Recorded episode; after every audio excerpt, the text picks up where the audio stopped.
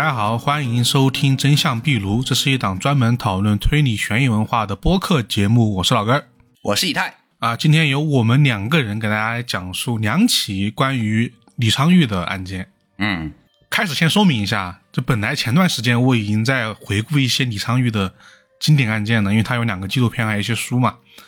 然后没想到最近因为一起报道，李昌钰一下子站到了这个风口浪尖上吧。就是在七月二十二号，据这个美联社报道啊，一名美国联邦法官在当地时间的二十一号裁定，刑事案件鉴定专家李昌钰对伪造一起谋杀案证据负有责任啊。然后当时呢，李昌钰说的是啊，在我五十七年的这个职业生涯中，我调查了八千多起案件，但从未被指控有任何不当行为或者故意作伪证，这是我必须为自己辩护的第一桩案件。嗯，因为这起报道，很多人都说啊，连这个神探、当代福尔摩斯李昌钰怎么也翻车了。然后呢，我去找了很多关于这起案件的报道，发现他还没有结束啊，他没有一个定论。现在两方属于是各持一词，也有很多听众朋友们在留言说要不要讲一下这起案件。那因为他没有结论，我们也不太好说。对，所以临时呢，我们就换了一下这个选题的方向。我们就想说，通过两起案件来给大家比较直观的说明一下，李昌钰啊，在美国的这个行政体系里面，他到底处于一个什么位置上？嗯，然后呢，又为什么说他被控的是伪造谋杀案证据的这项罪名，以及他在这个环节里面，他为什么会被称之为神探？因为他其实和我们普通意义上的这个神探所做的工作有相似的部分。但也有很多不一样的地方，啊，我们就先来第一起了。好，那第一起案件呢，其实是比较有名的，是发生在这个新奥尔良地区的一起有点类似于像罗生门一样的案件，可能很多人都有听过。对，然后呢，它是发生在一九八四年，当年的这个二月二十四日凌晨一点四十分。啊！一通撕心裂肺的电话就打到了警察局。一名男子哭诉，有人闯进了他的家，并且打伤了他，家里到处都是血。啊！等男人找到自己妻子的时候，更是发出了这个撕心裂肺的痛哭。他的妻子啊，已经被人杀害了。随后，警方来到了案发现场，报案人名叫这个凯瑞·迈尔斯，而他的妻子珍妮特·迈尔斯呢，已经身亡。嗯，呃，他的尸体头部仰面倒在客厅里，面部呢受到重击。倒下的地方，墙面和地面上都有大量的喷溅血迹。他们两岁半的儿子莱恩受伤昏倒在卧室，而不满一岁的小女儿萨拉则在次卧，万幸呢是没有受伤。而凯瑞自己则是左前臂骨折，头部有多处的淤青和裂口，啊，下腹部呢还有刺伤。呃，警方也是迅速勘察了现场，呃，凶器呢应该是一根带血的球棍，当时就靠在客厅的沙发旁边，而屋内则有大量打碎的这个盘子啊、杯子啊、灯罩等物品，基本是一地狼藉。厨房里还有一把带血的刀，房间里还有其他地方都有血迹。而经过法医检验，警方到达现场的时候，珍妮特已经死亡超过八个小时了。啊，这么长时间了。对。而凯瑞则直截了当地告诉警方，做出这起惨案的凶手他也认识，名字叫做比尔·方登。凯瑞和比尔呢是中学时期的同学，大学毕业后呢，两个人都回到老家发展，并且交往甚密。而当警方找到比尔的时候，却发现比尔此时也在医院里。据护士所说，比尔是自己来到医院的，衣服上呢还有血迹，身上有多处的这个刺伤。警方找到比尔后呢，比尔却给了警方一个与凯瑞完全相反的供词，那就是凯瑞杀死了自己的妻子珍妮特，再嫁祸给了他。这两种完全相反的说辞啊，是完全把警方给搞懵逼了。嗯，但是毕竟是这个人命案子，硬着头皮呢也要往下查。面对两份完全相反的供词，警方首先怀疑的还是比尔，啊，其一呢是因为比尔最近刚刚离婚。孩子的抚养权也归了母亲，所以呢情绪很不稳定。邻居也经常反映啊，比尔常常在家里这个砸东西。而比尔自己说，呃，案发前一天他和珍妮特在家发生了这个不正当关系啊，还把自己的球棍呢落在了他家，而那根球棍也是本案的凶器。案发那天过去呢，一是想趁凯瑞不在家。跟珍妮特挑明结束这段不正当关系，二是顺便拿回自己的球棍，但是呢，没想到碰到了人命案，自己也受了伤。但这无疑也给了警方更多动机方面的这个怀疑。对，而案发当天的比尔的行动轨迹也很奇怪。他从案发现场出来后啊，先是去了趟父母家，然后再去的医院。试想，一个在描述中被袭击而且还挂彩的人啊，第一时间不是去治伤，而是跑到了别处，这怎么看都很奇怪。而且案发前有人也看到比尔拿着球棍站在受害者家的门口。而这次他来凯瑞家的时候，把车停得很远，而他以往呢并不是这样。哦，而相反的是，凯瑞在邻居和亲友间的风评啊比较良好啊，虽然也有传闻他与妻子的感情不和，并且还有大打出手的证言，但是呢，警方还是觉得比尔各种可疑的行为和相对呃比较明显的这个动机啊，还是更加有嫌疑。所以呢，在这场二选一的抉择中啊，警方毫不犹豫的啊选择了比尔。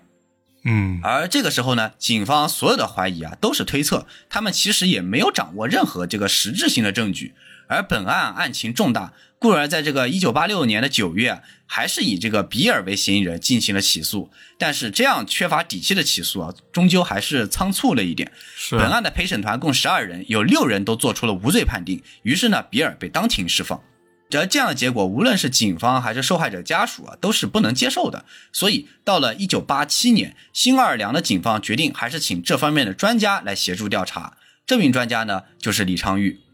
李昌钰博士啊，是血迹和痕迹鉴定的专家，通过现场遗留了各种痕迹啊，尤其是血迹，重建案发现场，跟本案可以说是专业对口了。而在关于李昌钰博士的一个呃纪录片，中文译名叫做《蛛丝马迹》里面，还提到当地检察官为了请百忙中的李博士出马，叫了两百磅的嫩煮小龙虾送给李博士和他的助手，结果是整个工作室除了李博士，第二天全部化身为了这个喷射战士啊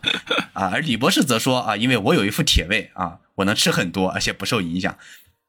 啊，说完这个小插曲啊，让我们回到这个案件。虽说啊，已经距案发过去了三年，但是新奥尔良警方当时对现场拍摄了非常详细的照片，并且啊完好保存了相应的物证，这也让李博士重建犯罪现场变得可能。而在看过了本案的详细资料之后啊，除了罗生门吧的发展，还有就是凯瑞和比尔二人的供词。李博士说：“我处理过两三千起案件啊，当然了，这是他当时这个处理这个案件的这个数量。”啊，我们之前提到的八千多件是他这个几乎是生涯末期完成的这些案件了。嗯，李博士当时说他在两两三千起案件的这个经历里面，还没见过像他们两人供词这样奇葩的。那么他们俩到底说了什么呢？首先啊，我们来看这个凯瑞的证词。案发当天啊，他下午三点半回到家。刚进这个玄关走廊，就看见一个球棒向他打来，他赶紧举起左手抵挡。虽然这个剧痛传来啊，但是他依然开始反击。他与这个袭击者啊，也就是比尔，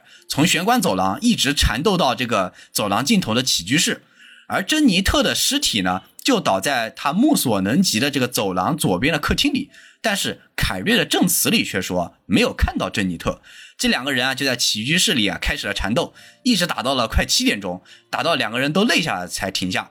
我是没想到，两个龙精虎猛的壮汉打了这么久才累，也真是匪夷所思了。然而，更加匪夷所思的是，这两个人停下之后啊，居然在起居室里开始看电视啊，看的还是七点钟播的这个警匪片啊。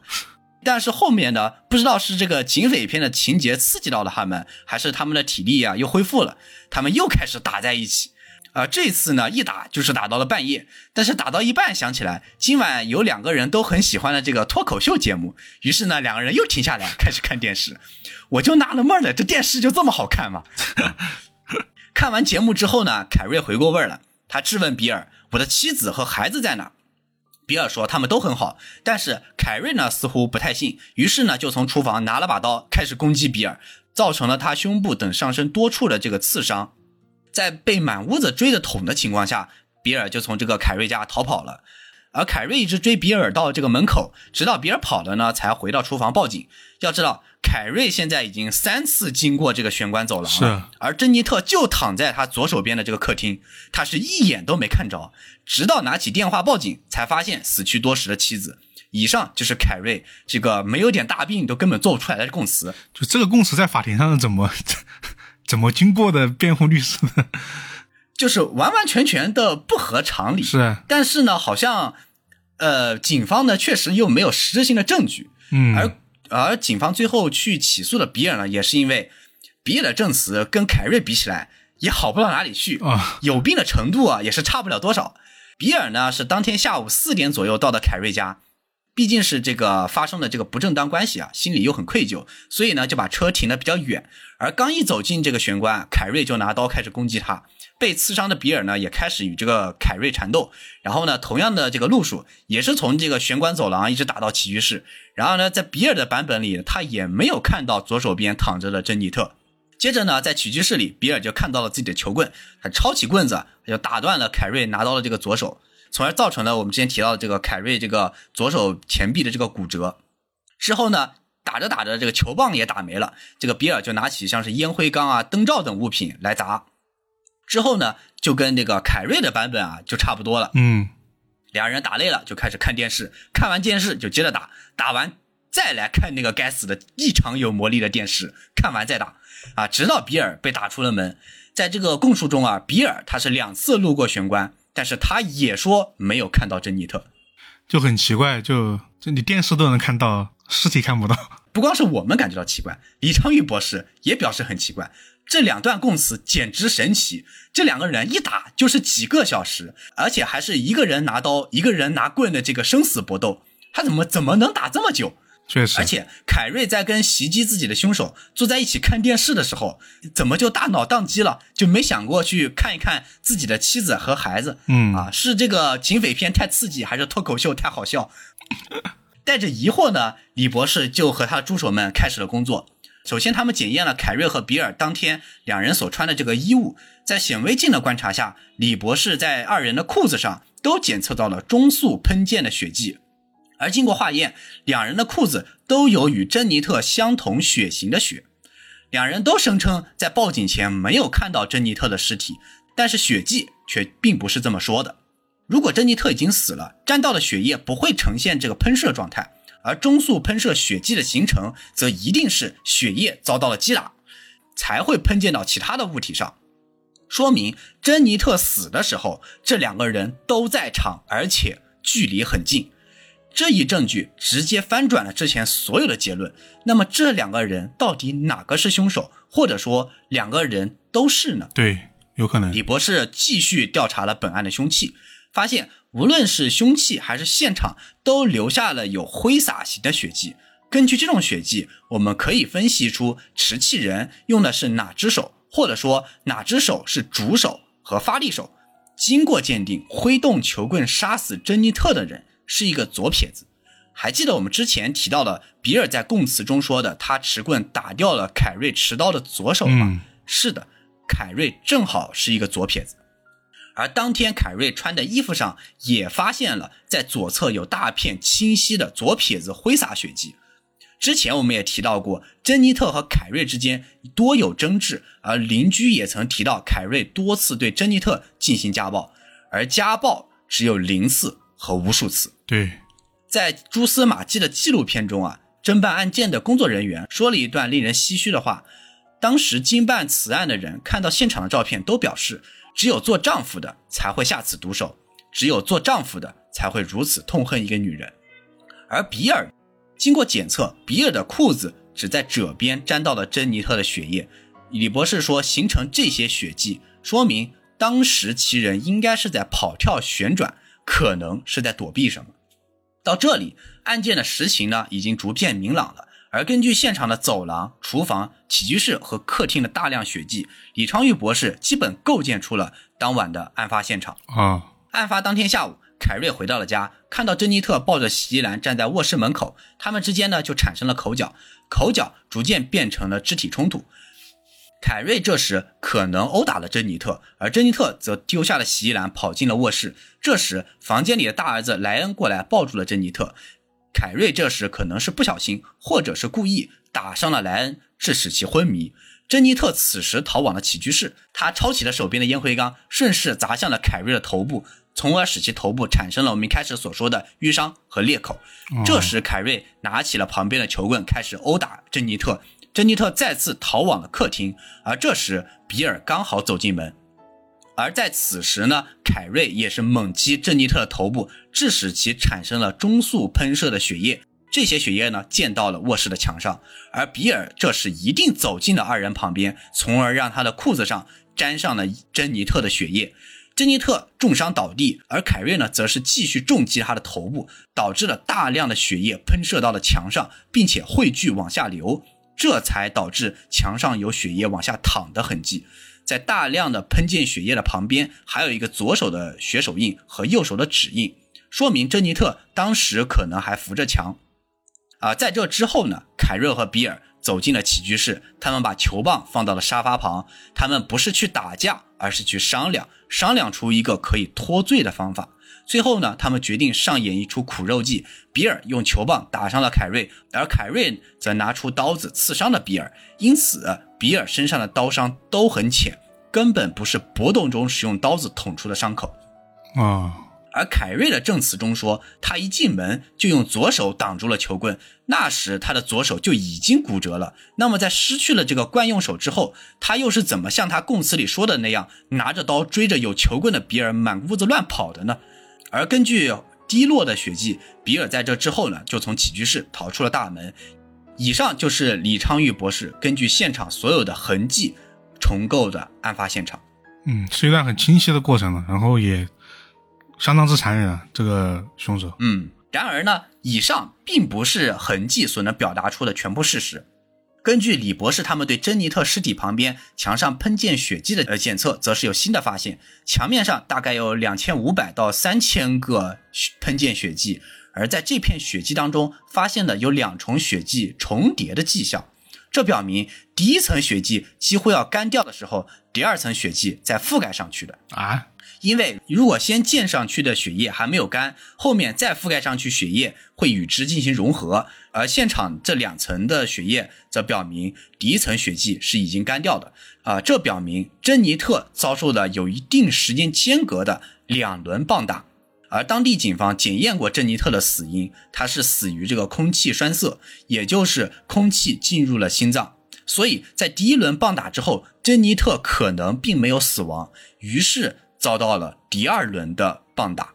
我去，但是对于更加详细的这两轮攻击的一些细节，我们就很难再通过其他的痕迹获得了。嗯，啊，于是呢，根据李昌钰博士的鉴定结果，在时隔多年之后，检方重新对本案提出诉讼。而被包装成受害者多年的凯瑞，甚至在出庭前还上过电视节目，带着他的一双儿女，并表示自己对诉讼很有信心。而且之后他还宣布自己的判决不需要陪审团，全权交由法官处理。哦，于是，针对凯瑞和比尔的两起审判开始了。虽然凯瑞拒绝了陪审团，但是比尔的判决还是有陪审团的，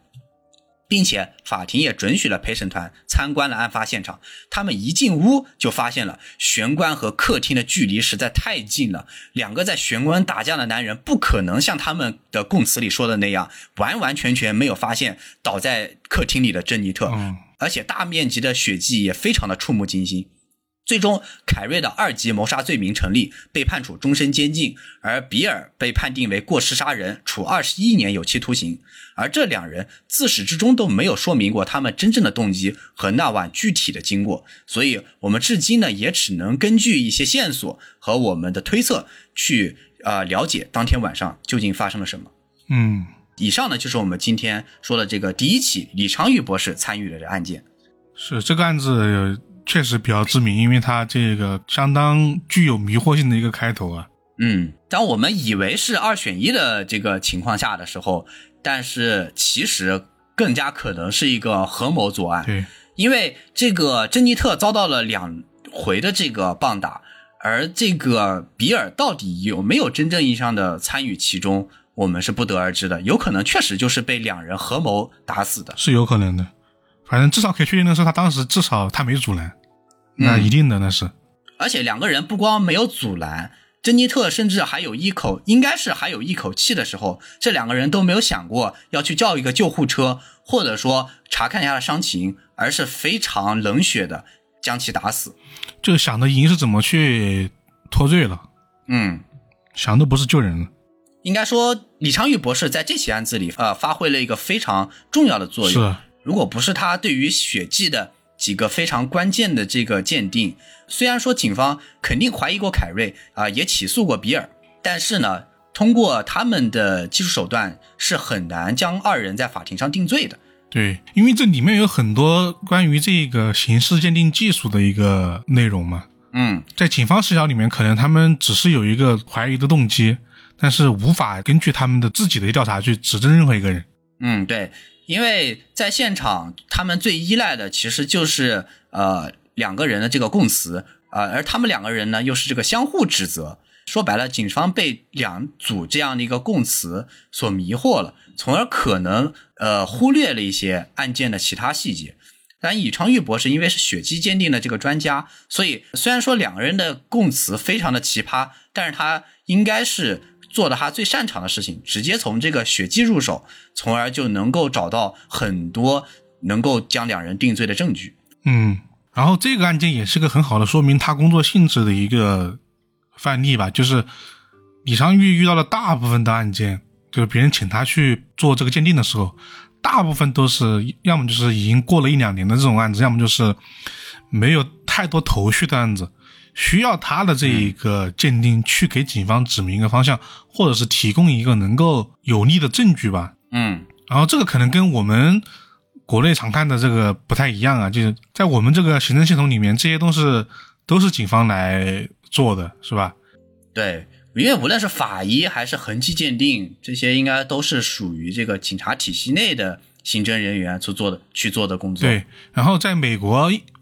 你能看到的就是一般法医也是在医院里面的那些法医，啊，对，这些刑侦的工作有时候也是有单独的这个刑事鉴定的这个实验室的，它是有点分离的。然后你如果看当时那个纪录片的话，就是我们刚刚说那个蛛丝马迹的话，你能看到这个李昌钰他是被各地的警方去邀请的，连轴转，嗯也是因为他在于这个血迹鉴定和痕迹鉴定的这个过人之处，才被很多人称为福尔摩斯，因为他总能从一个小的线索推导出一段比较符合事实的一个过程。嗯，对。啊，既然你提到了这个，我们上期说过的福尔摩斯的小说，我们也确实可以呃这样去说啊，因为福尔摩斯的很多的这个呃判案手法其实更偏向于刑侦方面的，是，它其实对于痕迹啊、呃对于很多一些呃留有的这些血液，它往往会做出一种逆推向的推理。嗯，然后他最后还原的真相也是建立在大量的证据之上的，呃，这样的一种呃还原，啊、确实是很像李昌钰博士这样重建案发现场的这种形式。对，因为他大部分时候都在做这个过程，你看他各种在演绎推导当时是什么样的一个情况。嗯，你看那个片段，你确实会不自禁的想到福尔摩斯所做的一些工作。对，而且关键是在这个纪录片里面，李昌钰博士是是身体力行的上去演的是，啊，就刚才。两段供词，还有这个李昌钰博士重建的这个案发现场，李昌钰博士都是扮演这个凯瑞的角色。然后呢，另外两位这个鉴识中心的工作人员啊，就一男一女，分别扮演这个呃死者啊、珍妮特和另外一位这个比尔。啊，两个人是真打啊，就是虽然说是很慢动作，但两个人是真的在很认真的缠斗啊，用来表示当时的这个场景啊。对。然后这是刚刚我们说第一个第一起，嗯大家可能能够首先知道这李昌钰到底厉害在哪儿，其实就是他的这个工作过程。然后我这边选的这个第二起啊，它可能会有点不太一样，呃，它可能更能说明李昌钰他工作的一个独立性。呃，第二起案子是这样的，在万圣节前的一个秋天的晚上，康州一个小镇的报案中心接到了一个紧急的报案电话，电话那头呢是一个小女孩求救的声音，内容是：救命！我爸爸倒在地上，我们刚刚跳舞回来。报案者呢是十三岁的艾米克拉维，电话里面他的语气你能听到就是非常的慌张。于是呢，这个接线员就问他到底发生了什么事情。这个时候电话里继续回答道啊：“爸爸倒在地上，我和妈妈刚回来。”啊，你能看到他这很慌张，其实就是在重复了刚刚说的话。接线员呢又继续问到说：“人呢是否还有呼吸？”此时啊，你能听到电话里面这个艾米克拉维呢把问题转述给了另外一个个女人，应该就是他的妈妈啊。这个妈妈回答到呢：“没有，快点来。”接线员呢后来通过这个内容确定房屋的地址之后，马上就派人赶往了现场。当时第一时间赶到现场的是这个大卫·庞德警官，他首先就看到了一名浑身是血的这个女人，然后呢，这个女人就说她的丈夫啊中了枪，大卫·庞德就跟着这个女人进了屋，径直跟着走到了厨房，在地上就看见了散落了雕像的碎片，被害人呢躺在厨房的冰箱旁边，当时啊，被害人第一时间被送往医院进行抢救，但是最终结果是不治身亡。当时这个法医啊做了简单的检查，发现被害人胸口的这个伤口啊很奇怪，并不是电话里面说的枪伤，而是刀伤。但仔细一看呢，其实又不是刀伤，他的伤口呢呈现了一个三角形。除此之外，被害人头部还有一个像是钝器击打留下的伤口。警方通过现场初步判断应该是一个谋杀案，所以立马开始寻找凶手了。经过简单的勘查，他们发现。被害人家中的卡车呢不见了。与此同时，被害人十六岁的儿子萨尔也不见了踪影。这个萨尔当天呢应该是要去杂货店打工的，但是呢当天呢他没有去上班，所以警方怀疑啊可能是萨尔这个驾车离开了当地。但是后来啊警方在萨尔的女朋友家找到了他，并在告诉这个被害人的死讯之前呢，对他做了一个简单的这个问询。萨尔就回答道啊。当天呢，他翘课呢，和朋友出去玩去了，所以没有去杂货店上班。警方初步判断，沙尔可能和这个案情没有关系。但就在这个时候，警方突然发现，沙尔的手指上呢有割伤的痕迹，而且他的衣服上呢也有些棕色的斑点。警方突然又觉得这个人有点问题了，于是呢就就炸了一炸，他直接就对沙尔说：“我们已经找到了证人。”知道你伤口怎么来的，也知道你衣服上的棕色斑点是血迹。警方一炸呢，这个萨尔听完之后脸色大变，过了一会儿开始哭了。然后他就对警方说：“他说他的爸爸回家之后对他开始大喊大叫，于是他射杀了他。”警方又问到：“说你用的什么东西把他给射杀了？”他回答道：“一把弓箭。”啊，这也就说明了为什么被害人胸口的伤口会是一个。三角形，哦，所以这是个箭伤，对，是个弓箭射出来的箭伤。然后家里面的卡车确实是沙尔开走了，后来呢，在也被警方给找到了。因此啊，沙尔就成为了杀害其父亲的首要嫌疑人。嗯，当然，刚刚是一个简单的这个问询啊，后来呢，这个警方对沙尔其实有一个完整的问话的，沙尔呢也有一个完整的证词。为了保证这个一手资料的这个准确性啊，我尽量用他的这个证词的呃第一方视角啊，就用原文了。他当时是这样说的：这是个案发经过。他说，我爸开始骂我，他看见床上的弓箭，就问我哪儿来的钱去买的弓箭。他不断骂我，要我拿弓箭去退，要我呢把盒子和收据都拿来。盒子呢在阁楼上。我正要上楼梯的时候，我爸推了我一把，他说：“你竟然买了把弓箭。”我跌倒在楼梯上，然后爬起来。他想把弓箭抢走。这个时候，我们家的猫从阁楼上跑了下来，我不小心踩到它的尾巴，然后跌倒在楼梯上。此时因为跌倒，我放开了弓箭的弦，就听见我爸发出惨叫，然后我听见砰的一声，他倒在了地上。之后，我爸摇摇晃晃地从楼梯口穿过走廊，走进厨房。最后倒在地上，当时我感觉到很惊慌，就把弓箭和箭都扔进了屋子附近的小湖里面，接着开着父亲的卡车离开了。这是当时萨尔的一个第一方的证词。所以他在他的这个供词中，他是误伤了，或者说误杀了他的父亲。对，在这个争斗过程中啊，不小心意外杀死他的父亲。嗯，听完大家肯定也会在意啊，说。这个弓箭它是否那么容易不小心射出去杀死人？因为它毕竟不是枪，是吧？枪可能这个扳机一扣，子弹就飞出去了。这个弓箭还是有一段这个拉弦的过程嘛，是吧？你是否有那么大的力气？你是否一下就把人给射死了？拉弓这个事情还是需要一定的力气和这个手法的。啊，对，其实最大的误解就是那个弓箭手不是都像游戏里面就是由瘦弱的人去担任的，弓箭手往往是最壮的人去担任的。是，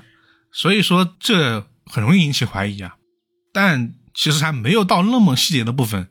警方通过一些其他的人的证词，就已经对萨尔产生一个怀疑了。首先是他这个证词的一个态度问题啊。据萨尔所说，他肯定是属于是误伤，所以很惊慌，所以逃跑了。但是通过这个萨尔女朋友的证词，当时啊，萨尔给女朋友打了电话，他说自己有麻烦要去他女朋友家啊，然后呢，萨尔的女朋友呢就不想萨尔过去，因为他知道这种时候啊，萨尔的爸爸一定会过去跟着大闹一番的。但是这个时候萨尔说，原话是，不用担心我爸，他不会再来烦我们了。啊，这个话听起来就不太像。他是意外杀的，对，不太像误杀了他父亲。对，对他好像非常乐得见到这样的一个呃结果。是，这个他的证词是矛盾的嘛？这个态度上是矛盾的，至少在警方的视角里面。然后呢，其次啊，是这个警方知道萨尔后续的行动的问题。从开头我们知道，打九幺幺报警的是他的后来回家的这个妈妈和妹妹嘛？嗯，说明萨尔第一时间没有报警。就如果你是误伤，你是不是想着这是你爸，你抢救一下？打个九幺幺把人摇来，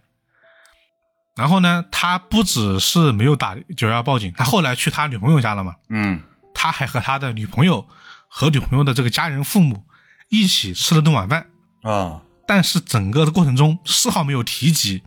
他家里面的父亲可能是危在旦夕，可能还没死。当然这不用说，他还把应该是凶器的弓和箭都扔掉了。嗯，最后呢，警方还在被害人的尸体。周边啊，发现了一张字条，字条上面写的一句话，写的是“下一个就是你儿子”。嗯，听内容感觉好像是有人抢劫杀人是吧，或者是报复之类的。嗯，但警方啊，通过在房间里面的所有查证，很快就发现，在萨尔的房间里面有跟这个字条相同的纸张。哦，通过一些简单的查验，就发现，哎，字条的字迹和萨尔的字迹相符合。这个字条很有可能就是萨尔自己写的啊，他自己伪造了一个有误导性的证据留在现场。对，而且怎么说呢，比较这个低劣，好吧，还是用自己房间里面的这个纸写的写到了啊。对，那这一下就大大加重他的警方对他的怀疑啊！你这属于是，无论是这个事发后的态度、你的行动，还有留的这个纸条，都很有可能表明是萨尔杀了他这个父亲。对，而且根据他的邻居的证词啊，沙尔呢是有这个杀人动机的，因为这个被害人啊，说实话，那不是什么好人，就是他女朋友都觉得他爸会去这个大闹一番嘛。因为据这个被害人邻居所说，被害人一回到家，就会坐在这个客厅的椅子上，就开始骂他家里人，从妈妈骂到儿子，骂到女儿，一骂起来呢就不带停，从这个下班回家一直骂到晚上。每天反复如此，哦，那确实是有作案的动机。是啊，面对这样的父亲，萨尔确实是有动机呢。警方呢也是以此去起诉了萨尔。警方怀疑，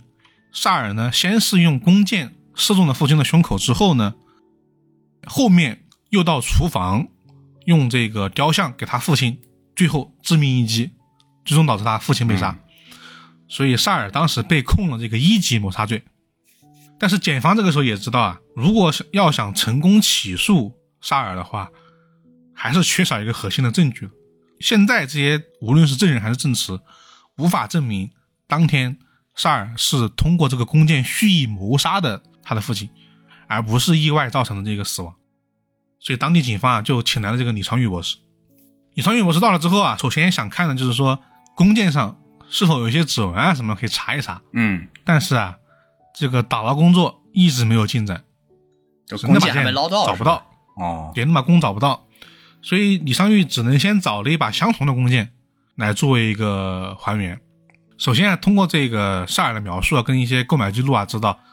这种弓箭呢是打猎用的这种弓，所以它的箭尖呢比较宽。然后当时呢，他去找了个弓箭专家，就询问说，如果两个人，一个人握住弓箭的这个。弓身的部分，一个人握住这个弦的部分，两个人抢夺的时候啊，是否有可能让这个弓箭射出去？当时专家回答是说，确实呢是有可能的，只不过呢，你至少你先把这个弓箭，就是按照这个事件的姿势给架上去吧。啊，对，就你是处于这个拉弓的状态。对，但问题就是，你一旦把这个箭架上去之后，这个人会不会再去抢这个弓箭，是有个疑问性的。而且他已经把箭、把这个弓都已经架上了，他已经很明显的做出了这个攻击的倾向了。那这跟他之前说的这个误伤好像就有点对不上了吧？因为你这个攻击倾向很明显而且这种时候人也不会去抢弓吧？那也可能会去抢啊。啊。如果距离近，他有可能会想上去抢，然后让你这个弓箭不能够射出来嘛？啊，因为如果一旦拉开距离，你不就变成活靶子了吗？那呃，有可能他会去在这个近距离范围内，有可能会去想阻止你把这个箭射出来。是，所以通过讨论只能说是有可能射出去的。那这个时候只能发挥李昌钰的特长了，就是还原当时整个命案现场。嗯所以他和他的华生啊，就是庞巴，大家如果经常看知道，他每次都是两个人，就去还原这个现场了。他们发现的第一个证据是当时在墙壁上面发现的中速的喷洒血迹。这个血迹的位置得说明一下，它是在楼梯口右侧的外边墙壁发现的，而不是楼梯的两侧。大家能不能脑补出这个位置啊？就是它不是在楼梯这条过道的中间发现的，而是在外面的墙上。哦所以根据这个血迹的位置，李昌钰推测说，被害人呢可能是在这个楼梯口的时候中箭的。这个时候箭射过来，他中箭之后，身体呢往右边侧，同时往后退。这个时候血迹往外喷洒，就喷洒到了这个外面的墙上。哦所以说，被害人中箭的位置很有可能是楼梯口。为了验证这个结论，李长玉呢又去查了这个楼梯上面以及楼梯两侧的这一个痕迹，发现上面什么痕迹都没有，无论是毛发还是血迹，都证明被害人没有在楼梯上中箭，嗯所以基本上可以确定这个被害人中箭的地点就是楼梯口。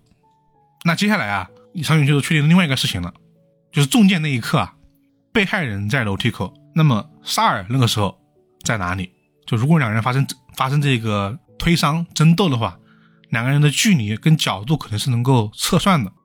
就我们只需要通过被害人中箭的角度来反推就 OK 了。通过法医的检测呢，弓箭大概是呈三十度至五十度角射入的身体。那么只要通过这个角度逆向还原，就应该能找到这个射出的位置了。当时啊，他们通过镭射光线嗯往楼梯上发射，然后呢，通过这个烟雾啊提升一些精准度，能看到这个这个光线的这个路径嘛。嗯后来从这个模拟结果发现，沙尔可能是在楼梯中间，当时这个箭射出去的，嗯或者是在更高的楼梯上面，就是可能在楼梯上方更高一点的位置。在这两个位置的地方啊，都符合弓箭射出的角度。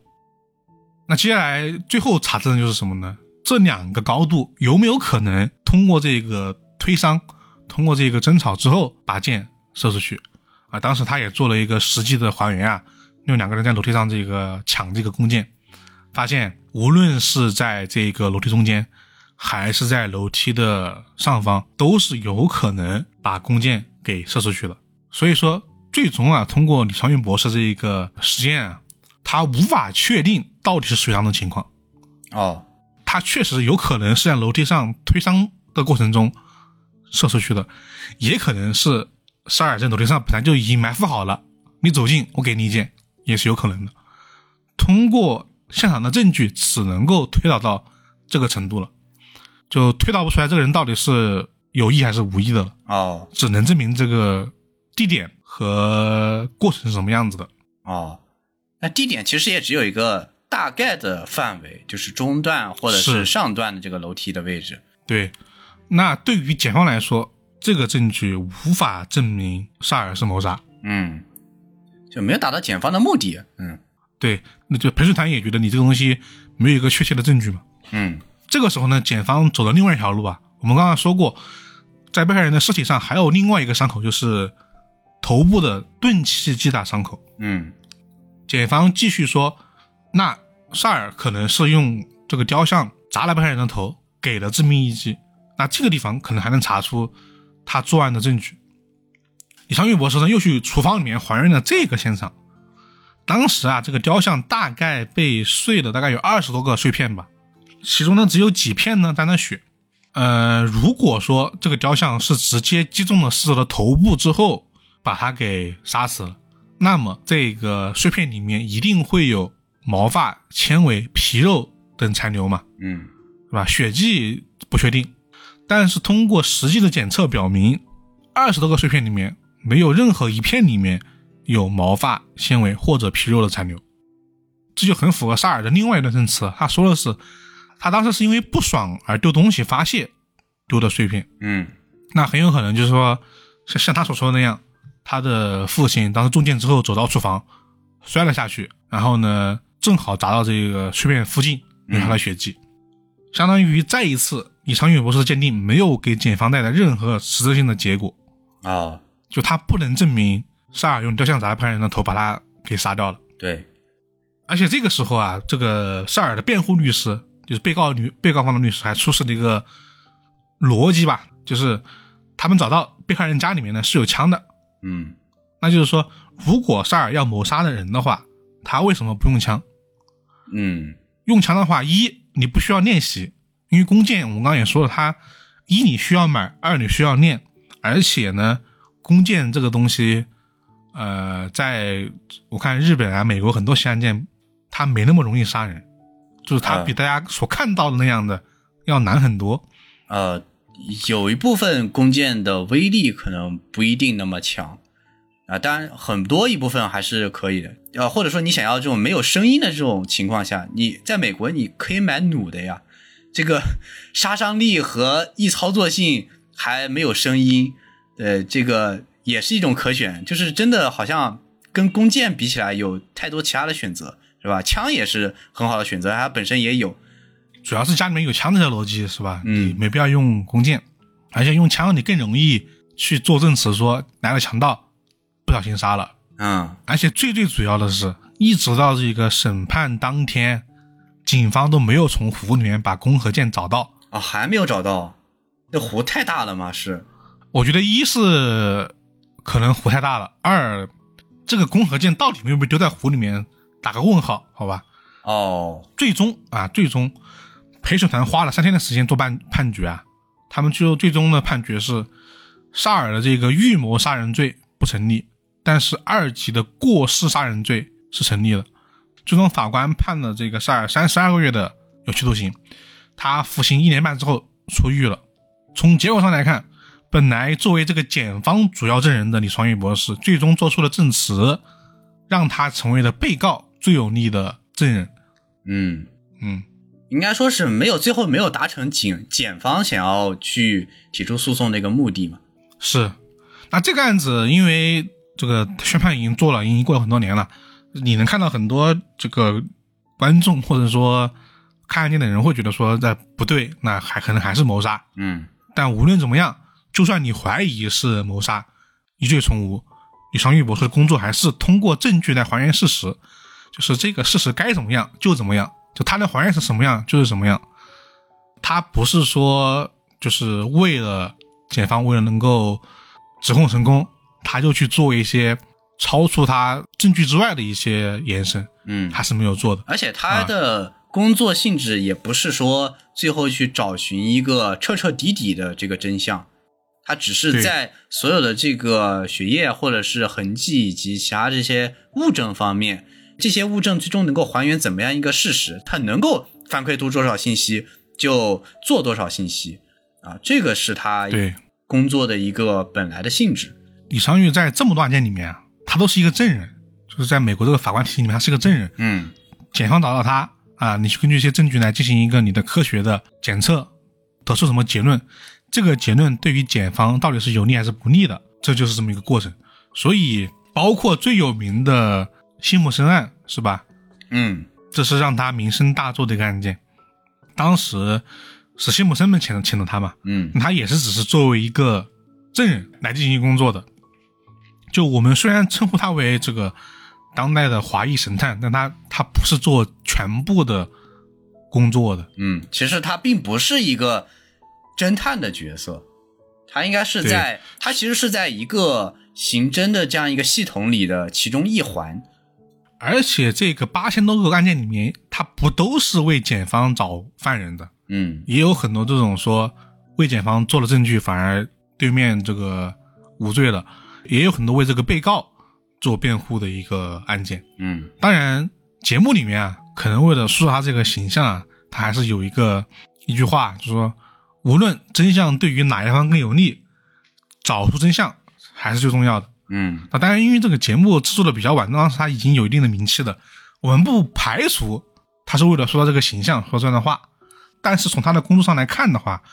我觉得他是确实做到了这一点的。嗯啊，至于这个真相是吧，他到底为谁所用，这是另外一一个话题了，嗯，是吧？？准确说，它还原的是这个一部分的真相。对，嗯，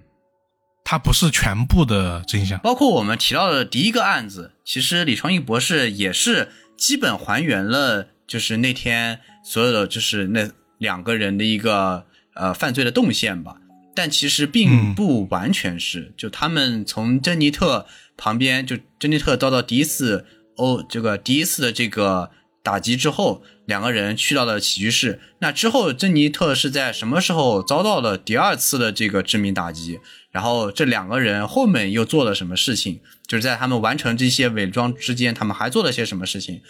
这些都是缺乏了这个证据去进行佐证的了，从而也没有办法去完整的还原事实了。对，而且我们知道，刑事鉴定技术其实是在不断的完善和发展的，嗯所以很多时候他能做的是基于他当时的这个技术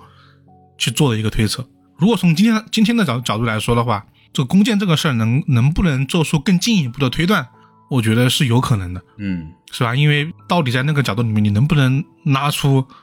一个真正能致命的一箭？嗯，我觉得这还是可以从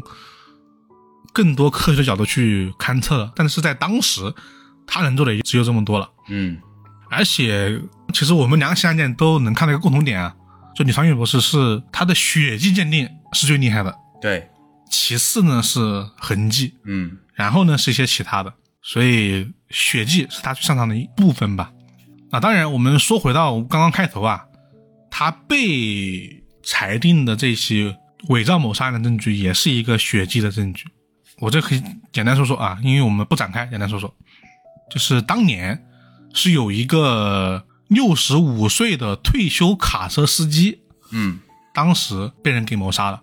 然后呢，被起诉呢是当时十八岁的拉尔夫·伯奇和十七岁的肖恩·汉宁。这个时间点是一九八五年，也就是我们刚刚说的第一起案件的前一年，嗯，是吧？第一案件是一九八六年吧，是吧？呃，应该是这个第一起案件的第二年，一九八四年，珍妮特对，八四年发生了第一起案件。哦，那就是第二年。嗯，当年啊，这个卡车司机被害的情况非常残忍，就是现场呢到处都是血迹，而且是那种很大滩大滩的那种血迹。嗯所以警方推测说，这凶手呢应该身上至少会沾点血，嗯但是警方啊当时在两个人的身上没有发现血迹，甚至在两人的衣物上、其他物品，甚至居住的车上都没有发现被害者的血迹。不仅如此啊，在犯罪现场提取的毛发和四十多处指纹，都和这两个人被告是不符合的。哦当时呢，警方也找来了李双玉博士来做这个鉴定和帮助，看能不能找到嗯有这个指控这两个人成为凶手的这个证据嘛。当时李双玉博士找到的是一条毛巾啊，这个毛巾也是这次的关键。据李长玉自己所说啊，当时的检验结果是两名被告的衣物和车上没有死者的血迹。但是呢，他证明了受害者浴室里面的毛巾上有血迹，但是呢，他自己从未指出血迹来自于受害人或者他人。但是我们现在看到的版本是，当时这个血迹是来自于这两个嫌疑人的，最终这个血迹反应成了这两个人被定案的重要证据。哦，啊、所以是时至今日，那两个人依然在找，就是李昌钰博士在呃起诉这个事情。呃，是他们一直在起诉这个事情不是找他起诉，是找是在起诉案件，哦，是在做抗抗辩，就一直在提。然后呢，直到后来的二零二零年七月的时候，法官就撤销这个嫌疑人博奇和翰林的罪名。而后来的这个检测表明啊，毛巾上的污渍啊，它不是血迹。啊，啊，所以这两个人后来这个胜诉了，而且呢，他们就此起诉了当时的检方、警方和李昌钰博士。哦，啊，所以才有的我们近两天看到的说所谓的伪造证据的这一个罪名。嗯啊，但这个东西还没有还没有结果。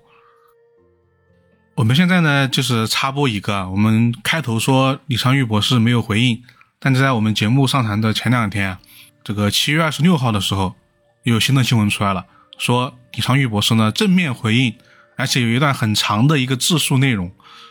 呃，感觉说清楚了很多刚刚我们说的一些疑问啊，比如首先就是这个毛巾上到底有没有血迹的问题，这次就做了一个说明。然后呢，我就给大家念一下，前面呢我们也不删，正好可以做一个对比。李昌钰博士的自述内容是这样的：首先啊，他就对这个裁决感到失望啊，这句话我就不念了。接下来就是这个具体过程。他说，在一九八五年，康涅狄格州警总署重案组啊，简称 CSPMCS，被要求协助调查这起谋杀案现场。呃，CSPMCS 负责卡尔谋杀案现场。作为法庭科学实验室负责人，我与部属们在一九八五年十二月二号晚上。被邀请到新米尔福德的谋杀现场，进行了现场的化学测试和初步犯罪现场重建。我们对数百个部位进行了指纹、足迹和生物证据（括号包括楼上的浴室、水槽和有关毛巾的检测）。他说：“我没有参与过此内任何后续现场或刑事调查。楼上浴室的一条毛巾上发现了轻微红色的污渍。”在水槽里也观察到了一些污渍。我在毛巾和水槽的表面上使用了四甲基联苯胺进行测试。四甲基联苯胺是二十世纪八十年代用于检测血液的化学试剂。毛巾上的一处轻微污渍和水槽中的一些污渍给出了阳性反应。根据我的指示，这条毛巾和水槽中的液体被康州警方收集取证。这些物品被分别放于证据袋。用证据封条封好，存在物证室。由于不明原因，这条毛巾从未被送到实验室进行确认测试。嗯，我是一名法庭科学家，我只在法庭上陈述我的科学观，确定要用哪些证据和问证人什么问题是律师及法官的职责。此案我不负责现场摄影、物证记录、证据收集。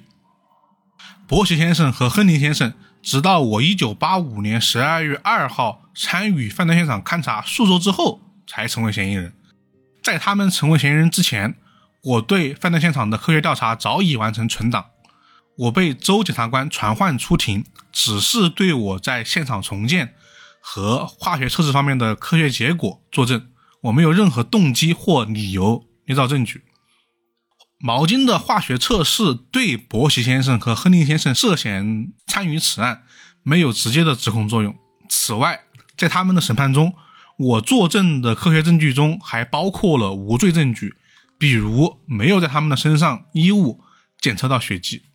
二十年后对毛巾进行的血迹否定测试不能解释为这条毛巾上从未进行过血液阳性测试的事实。更不能轻易得出这是捏造证据的结论。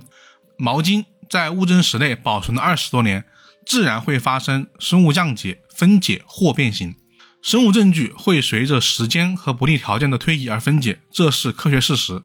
没有任何法庭科学家会否认这一点。此外，这些微量的痕迹也许初步测试时已用完，甚至可能已经从毛巾表面脱落。当我审查我手头拥有的案件材料时，我找到了放置在毛巾证据袋上的证据标签的副本，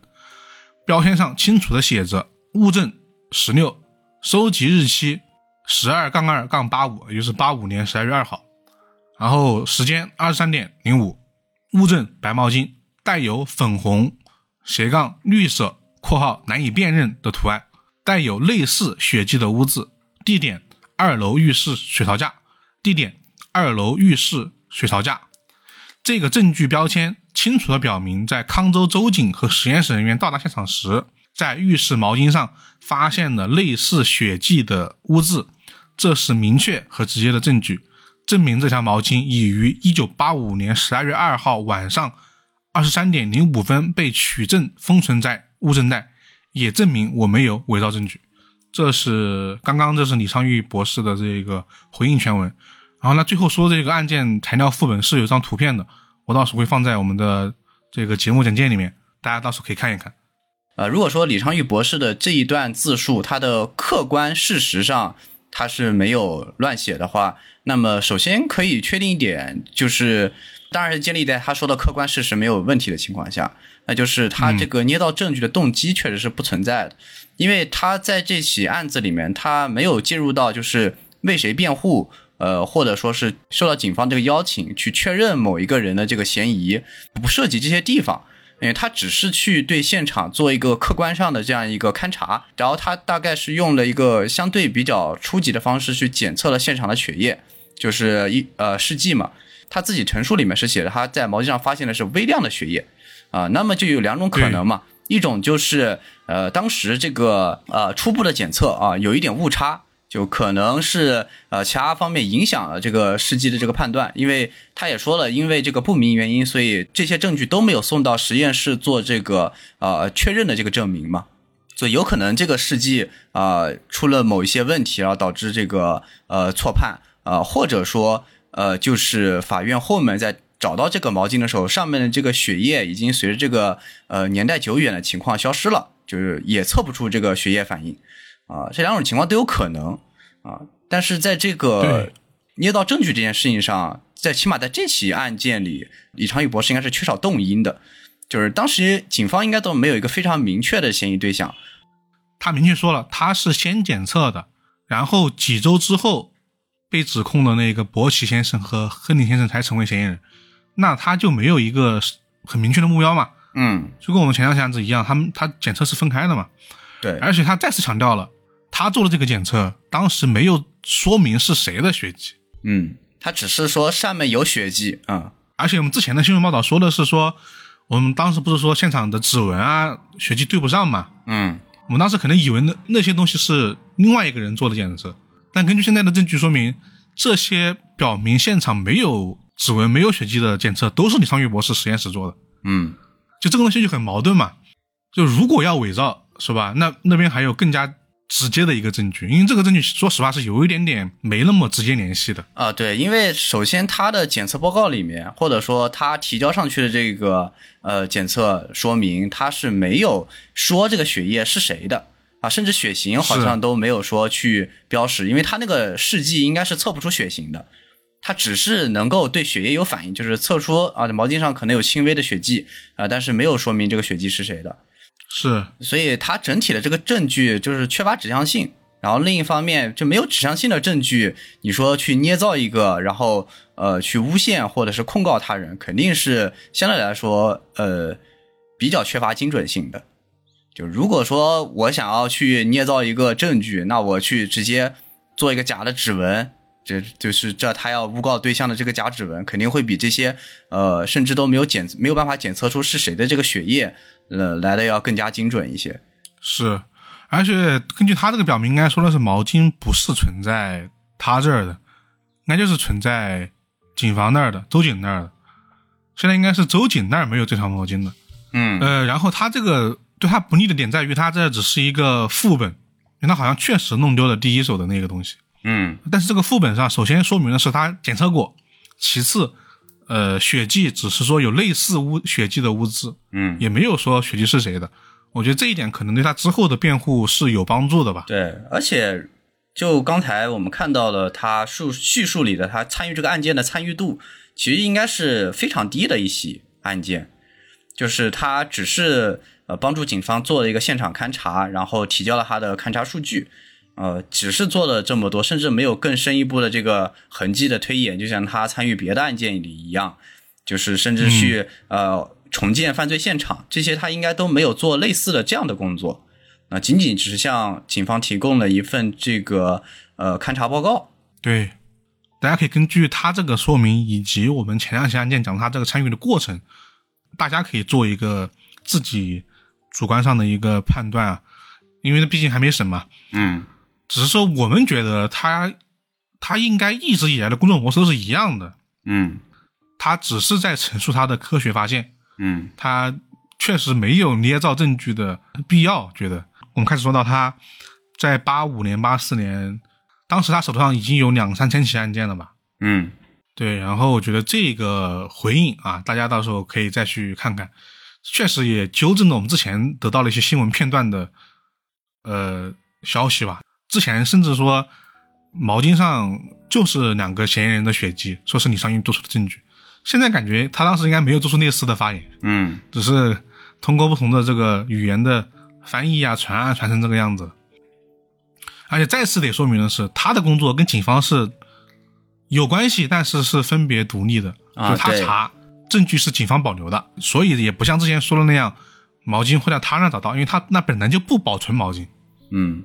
是，这个算是一个再次的说明吧。对，这其实也是呃跟我们之前的一些说法能够相互印证吧。就它本质，它只是这个刑侦当中的一环，而且不是起主导作用。它很大程度上只是一个顾问，然后呢，给予警方以及法庭呃相关的一些呃科学上的佐证啊、提供一些相对就是客观事实方面的一些调查。嗯，包括重建这个犯罪现场，也是基于没有太多倾向性的一些这个逻辑推演了。是，他不是一定要说把凶手或者说嫌疑人揪出来为止啊，他做的只是根据现有所有的痕迹，然后能够反馈出的信息，然后呃通过一些推理或者说直观的反映出的一些事实，在法庭里陈述出来啊，这是他主要的这个工作。对，我相信大家根据这个陈述，应该是能够有一些自己的判断的。总之啊，关于他的这起指控，这就是最新的消息了。然后呢，之后有什么更新的这个进展，我们可能也会在之后的李昌钰博士相关的这个节目里面会提一提的，因为他的这个案件我们还会继续做的。毕竟，毕竟在这么多案件中，他所做出的努力对指控犯人还是提供了相当大的帮助的。这就是我们今天对他这起指控案件的跟进，以及对他两起案件的一个讲述了。从结论上来说啊，李昌钰厉不厉害呢？那肯定是厉害的，但他确实也不是一个，因为我们知道现实不是小说里面的一个系统，不是八八八，反正我说完之后，这个内视觉的过来就把人给绑走的，那还有检方，还有法庭，还有诸多环节。嗯按在现实之中，李昌钰博士就是这环节中的其中一个的一个证人和提供一个证据的一个人嗯啊，他这是一个部分的一个真相，这个可能大家也可能更能理解他作为一个神探的真正的做了什么工作吧。嗯那好，那以上就是我们本期关于李昌钰案件的全部内容了啊！大家有什么想说的，欢迎在评论区告诉我们。无论是这两起案件，还是最近李昌钰博士这么一个风波吧。然后接下来就是我们的读评论环节了，因为大家留的评论我们都会在下一期节目里面会拿出来读一读。我们这一期要读的评论是我们的第十二期，也就是今日说法致敬福尔摩斯案件走向现实的血字研究和驼背人这些面的评论。好，那我们先来第一个评论，好，第一个评论是来自这个小宇宙的朋友，他叫这个蒙查二十，他是说撞人之后开二十迈是因为开不动吗？那岂不是他应该心里清楚后面拖着东西，细思极恐？他提到的是我们上期说的这个第三个案件嘛，然后致命的对。四点三公里，呃，当时我们其实也是很疑惑的，因为呃，最后节目里揭开这个真相，其实并没有说到，呃，红火灶明明当时是想要这个尽快逃离现场的，他是这个撞人逃逸嘛，但是这个逃逸的速度未免也太慢了，而且还有一点就是我在想，他这个为什么会翻车？这车速开的这么慢，他是怎么会翻车翻到这个路旁去的？呃，所以我一个猜测吧，算是，呃，也跟这个朋友提到的就很像，就是因为这个呃尸体被拖在了这个车的下面，从而导致这个司机，呃，他感觉到了车上挂了什么东西，然后呢，他也开不快，而最后翻车呢，有没有可能也是因为这个挂着尸体的时候，这个轮胎碾到了这个尸体上，从而使这个轮胎离地了，然后车车体失去平衡，然后翻车了啊？他其实一直是知道车底下有东西的，而且可能也猜到了。是他撞的人这个尸体，但他一直选择拖的这个尸体一直开，啊，我觉得也不排除这种可能吧，也是一种推测。但这样的话，说实话，整个的案情性质会更加的严重，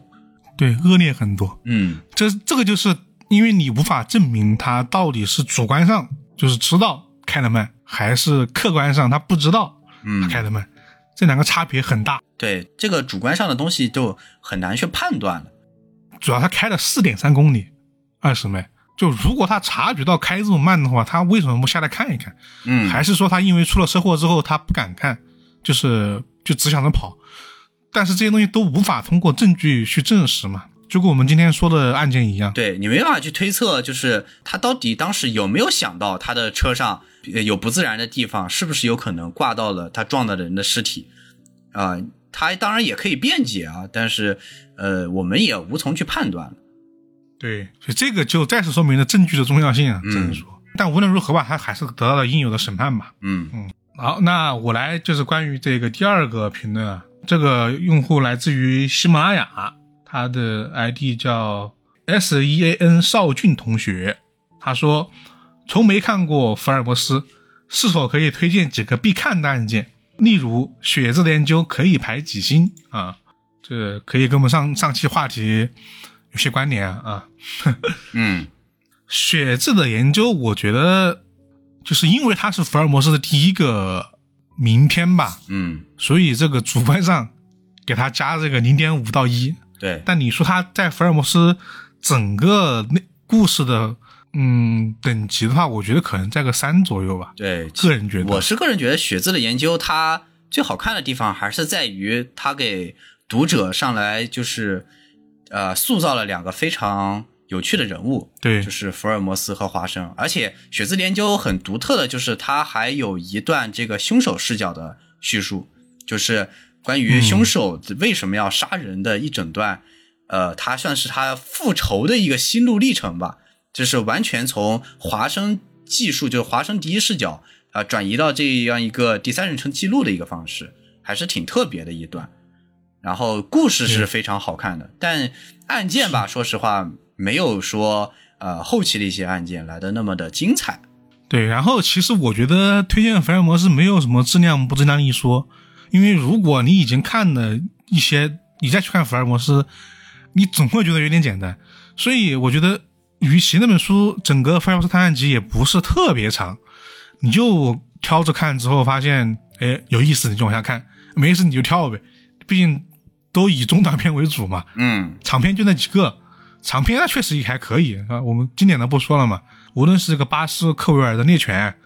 还是这个施宪明，还是恐怖谷，都值得一看。对，然后你要说短片的话，就看个人喜好了吧。那比如说这种波西米亚丑闻，那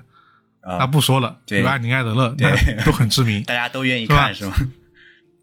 然后像比如说我比较喜欢的可能是红发会、银色马、斑点奈子，我个人还都比较喜欢。嗯，然后我自己看的话，其实《归来记》的第一个案件，我自己也还挺喜欢的。嗯，因为我看福尔摩斯比较蛋疼嘛，就是我是从《归来记》开始看的，这个一出场福尔摩斯就没了、啊，就死了啊啊，当然是打双引号的死了。然后他从第一个案件开始归来，然后再破案还有一些名片啊，比如说这个跳舞的小人啊，对，很经典了。嗯，然后这种它毕竟是有一个密码嘛，对。而我记得好像近一些，就是去年还是什么时候，是出过，忘了是哪出版社出过一本福尔摩斯精选集，它就是不是收录了福尔摩斯全集的，它就挑了一些呃比较有名的或者说比较好看的一些篇回放在了一起，好像是个绿色封面的一个书啊，真装还挺好看的啊、如果说你想呃就是挑一着看的话，可或者也可以直接去看那本，也还挺合适的。是。反正我们刚刚说那些其实都还 OK，然后也有挺多其他的不错的，我一时想不起来了。这福尔摩斯很多案子，我觉得还是很有特点的。对，而且福尔摩斯最好看的地方在于他对很多情节和故事的这个呃描述，还有人物的塑造，就他是带有很多这种冒险性质的在里面的。他的查案的一波三折，以及这个案子最后折射出了很多一些呃人性啊，以及呃很多曲折的一些故事在里面，这是它好看的地方。跟现在的很多这些本格呃追求推理还有逻辑方面的一些东西，其实还是有一些些的这个区别的。这有的案子以以这个推理解谜比较好看，有的案子就是以情节比较好看了。嗯这在确实也是有所区别的吧。嗯这个有点看个人喜好啊，但名片基本上不会有太大问题。嗯，但你一定要记住的是，还是要站在一个应有的这个历史时间上去看它。嗯就有时候你期待太高，肯定是没那么有推理的感觉的。毕竟那个是演绎法的初级阶段，嗯是吧？你要是看多了那种 那种高阶的，再就回去看福尔摩斯，你会觉得一不严谨，二不精彩，三不不够有意外性。啊但就比如说我像小时候看福尔摩斯，那确实就被震到了，一直震到现在。那无论后面看了很多好看的推理，你依然无法忘记当时你第一次看福尔摩斯的感觉。对，那可是我印象比较深的还是红发会，就通过一个非常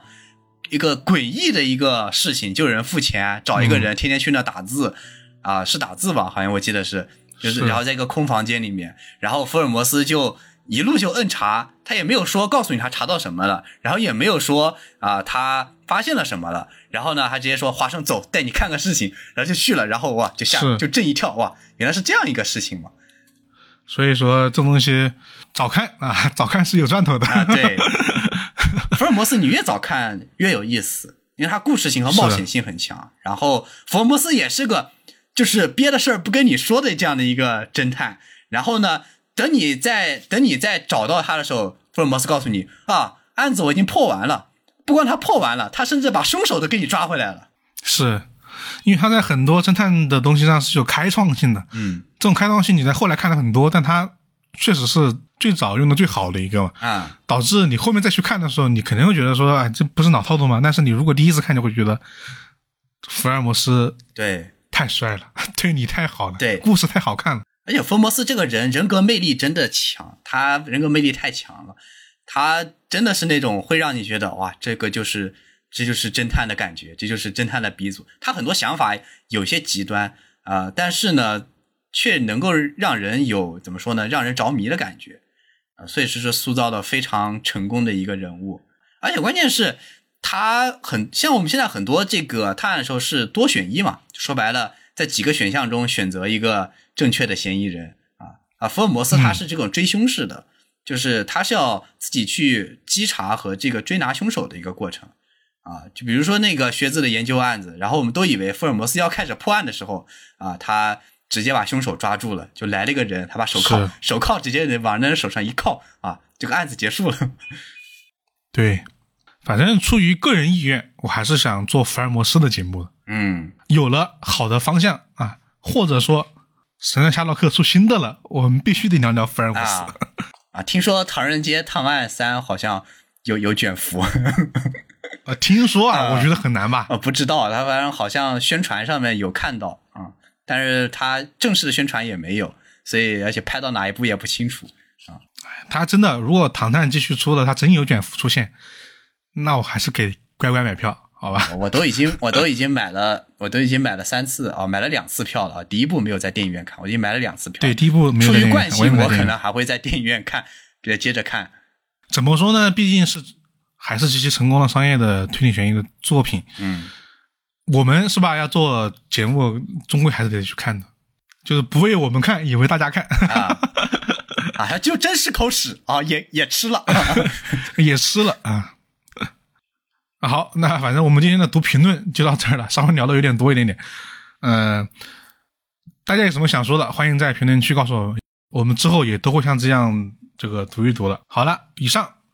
就是我们本期真相壁炉的全部内容了。我是老根，我是以太，我们下期节目再见，拜拜。拜拜。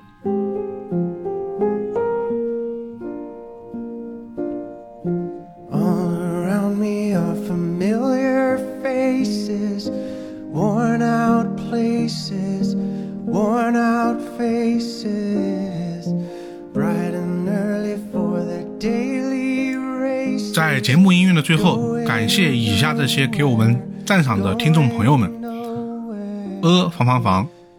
卢卡下划线 i b s c c o n s q u a r r e，丽雨商